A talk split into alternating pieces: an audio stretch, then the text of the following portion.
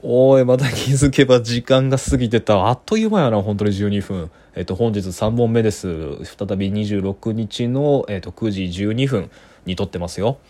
えー、というわけで、まあ、の今回3本目続きものなんでナンバリングの1から聞いてくださいね。えー、どこまで喋ったっけ？あそうだ。だから新仏さんのお仕事についてですよ。そして仏教についてですよ。まあなんかそんなことを覚えるわけです。だから知性が知性というもの、まあ、思考という営みがそもそも持っている。あるいは言語という記号形がそもそも持っている人間との関係のなさとかあの我々が特に声を介してこの言葉を喋っているっていう一点においてあの言葉の上に現れるものとかあるいは言葉を通して考えようとしているものっていうのはどうも我々が何かのためにとか、えっと、何かに向かって伸びているものだっていうふうにやっぱりこ特に声っていう音響が間に蝶番に入ってる日常生活を生きてるからそう思ってしまいがちなんだけれどもいやそんなわけがないだろうって僕はやっぱどこかで思っちゃうんですよ。あのこの私から始まった思考あるいは言葉なのにあのこの私を置き去りにするどころかこの世界の破れ目にまで行ってしまう、えー、なんかそそういうなんだろうな知性が本来持っているなんだろう危うさみたいなもの言語が持っている言葉が持っている危うさみたいなものっていうのを一番やっぱりこう端的になんかこうぞっと気づかせてくれるっていうのが、まあ、新部さんの言葉だったり、まあ、いくつかの仏教の理論書を読んでて僕が感じるところです。っていうのが22日の土曜日、えー、と前後してしまいましたね。でこここの夜ねそうだもうもうちょっとあってなんかねあこれまた別か。日曜の夜か。日曜の夜か。いや違うな。月曜の夜か。はい話が飛びます。えっと24の夜ですね。多分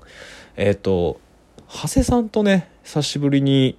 遊んだんですよね。帰り道。いやだからこの日最悪で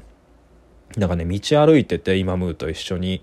でおそらくは学生だったのかな。女子大生が一人でえーとまあ、ちょっと元気なさそうな子がね向こうから歩いてきてなんかイライラしてたんでしょうね。な通り過ぎざまに気持ち悪って僕に対して言ってきたんですよ。おいなんてこと言うんだよと思ってね。ただでさえ忙しくてヘトヘトなのにね。でそういう時に食らったあのなんだ通り魔的な悪口ってねなかなか聞くんですよ。多分向こう21にそれぐらいだったと思うけど。なんか知らないけどその言葉が呪いのように聞いちゃってずっと頭の中に響いてなんかずーっと暗くなってたんですよね。でえっ、ー、とまあいいやと。むしゃくしゃしたけどこのままなんとか帰ろうかとかってこう、えっ、ー、と家の家に向けて歩いてムービックスっていう京都の繁華街の中にある映画館の前を通ろうとした時に、まあ、そこに併設されてるドトールコーヒーのね端っこに長谷さんがいてですねあの僕の友人の神学者です。あのアーギュメンツに「隣人の会」っていう名前でねあのキリスト教はこう日本に伝来した時階段の一つ一つとして読み替えられたんじゃないかっていうキリスト階段論みたいなものをねあのとてもユニークな文章を書いた方なんですが、えっと、その方にお会いしてで今彼ね占いをやってるんですけどその占いをぜひやってもらおうってことでお家までついてきてもらって占いをしてもらった夜でしたまあこう聞くと本当に遊んでばっかりのように聞こえるかもしれないですけどそんなことないですよあのあの今あの話題に出してないいろんな会合があるだけでねさすがにこうなんだ話題に出した失礼というか迷惑かける方もいると思うんで出してないだけなんですが、えっ、と占いをしてもらったんですよ。えっと、この企画の主催と僕の、え、相性だとかこの企画は今回こうどうなっていくのかとか頭の中に浮かんでる3つの選択肢のどれを取るべきなのかとかねいろんなことをお話しして占ってもらいました。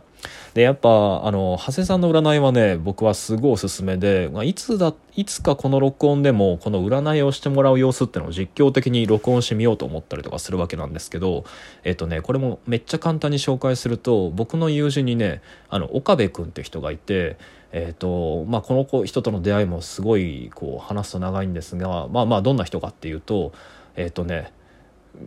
なんかこう 難しいな、えっと、彫刻作品を作ってる作家の子なんですけどでその作品もとってもキュートでねあの好きなタイプの作品なんですがそれとは別にこの本人自身もとっても不思議なフィジカルを生きてる人で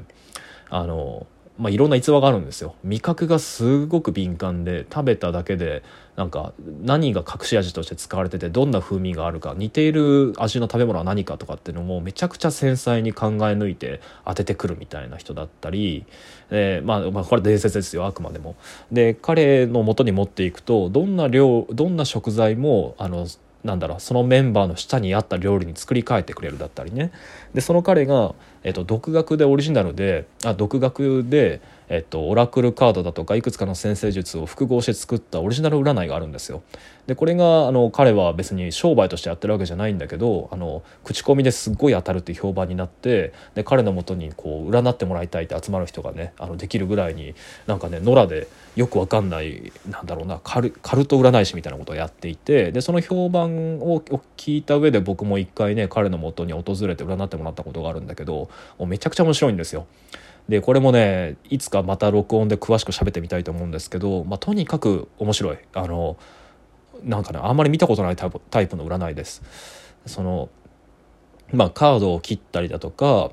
なんかこうその間に料理を出したりだとか、まあ、なんかいろんな手立てで、まあ、要は相手のあのフィジカルの情報っていうのをすごく繊細に探っていくタイプの占いだと僕は思ってるんですけど、まあ、要はこの岡部君っていうのがいてでこの岡部君に長谷さんをある日紹介したんですよねそしたら長谷さんがその占いを多分すごく興味を持って、まあ、独自に研究してで自分でもその後あの占いの勉強をして、まあ、岡部君を師匠としてと言ったらなんだけどいやもはや全然違う形だから関係ないのかな。あの長谷さんも長谷さんであのオリジナルのこう自分で作ったオラクルカードなんかも作った作ったりだとかしてそれで占いをしてるんですよ。で今長谷さんって名前を出したことでちょっと迷惑になってるかもしれないけど彼は今別の名前で多分占い師をやっていてで多分ね一部会話で有名な人になってるっぽいんですよね、まあ、すごい評判で僕も一回だけ彼のその商品ページを覗かせてもらったことがあるんですけど、まあ、つまりこう商売をやっているページ。なんかねすごい口コミの数でものすごい評判でしたね。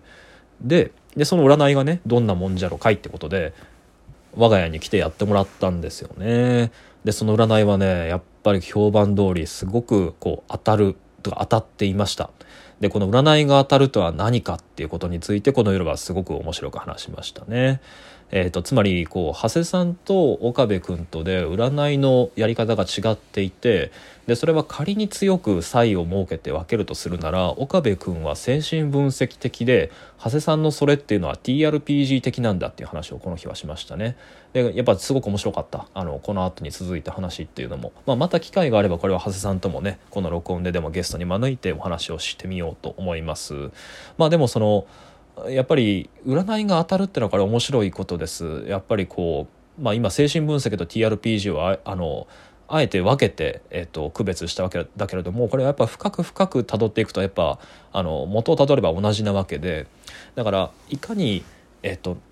2人で共立的な物語を作っていくか、まあ、その人があのあらかじめ信じたかったことをいかに他人が言うかっていうことをマネジメントしていくっていうのが、まあ、この2つの違いとして表面的に現れてるだけなんだと思います。まあ、岡部君はそれを身体的な情報で読み取るのがすごく長けているし、まあ、長谷さんはやっぱりカードをじーっと見ながらあのしあの考えて一緒に言葉を紡ぐっていうタイプであの精神分析家が岡部君ならば長谷さんがあの占いでやってることはゲームマスターに近いんだろうなと思いました。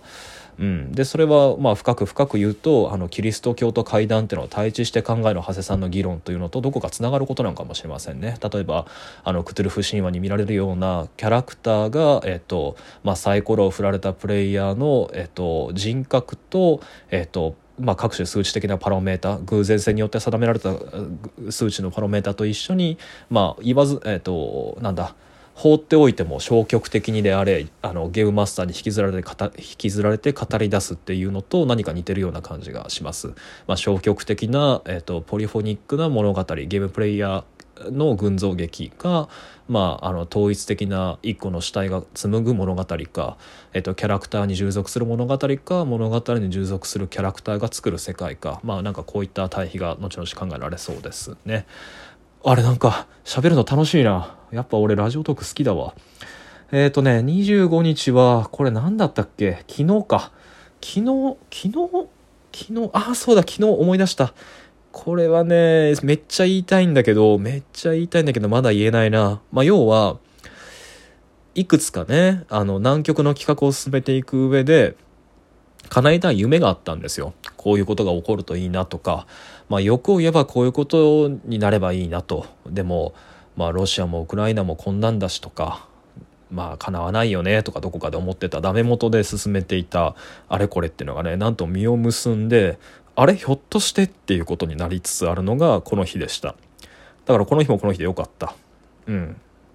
はい、それしか言えないです。でも、これはね、何か収穫があれば、あの、我慢できなくなってここで言うと思います。これもお楽しみに。で、ようやく26日今日に至るわけですけど、今日は、えっと、高校生だかかな？の頃から、えっと、お世話になっていたその近所に当時住んでいたねあのその時はまだ大阪大学にいたのかな。あのまあ、通称近藤さんって言われる、まあ、僕の家の近所に住んでいた、えっと、通称先生と僕が呼んでいる近藤先生と呼んでいるその、まあ、長い付き合いになる友人というかあのなんていうかな。お世話になった恩人の人がいてでその方が、まあ、今バリバリなんかあの多国籍企業で働いている。でもうなんか殺人的なスケジュールをこなしている。もうほとんどなんていうのかな。ビジネスマシーンみたいになっている。なんか第一線企業選手なわけなんですけど、まあ、久しぶりにね関西に来られるということでお会いする機会があって今日はそれをしてきましたね。そう。時間も忘れていっぱい喋ってきました。いやでもなんか面白かったね。多国籍企業ってそういう風になってるんだだったりね。でそうかとか。うん。まあこれも深いことを言うと名前出しちゃったし迷惑かけるしやめとくか。まあそんなこんなで、えっと、楽しい出会いと何て言うかな。あの久々に出会った方がいました。いろんな刺激を受けてえっ、となんとか前を向いて頑張っております。でえっとね、ちょこちょこそれと合わせて、まあ、ちょっと止まっちゃったんだけどね、先週は3日4日ほど。まあ、けれども、あの、自分の文章の仕事っていうのも進めています。えっと、今のところ、まあ、一言で言うと、その文章も2つの企画も順調に進んでおります。で、どれも結構面白いものが作れてると思う。えー、なので、えー、早く、早く早く、このどれかでもね、あの、このラジオででも告知できる段階にまで、えー、進めていこうと気が流行っているところです。まあってな感じかな。うん。ああ、そうそう。あとね、沢西祐天さんって方と知り合ったんだよね。この人もね、すごく面白くて。まあでもこれはまた次回。じゃあね、またまた。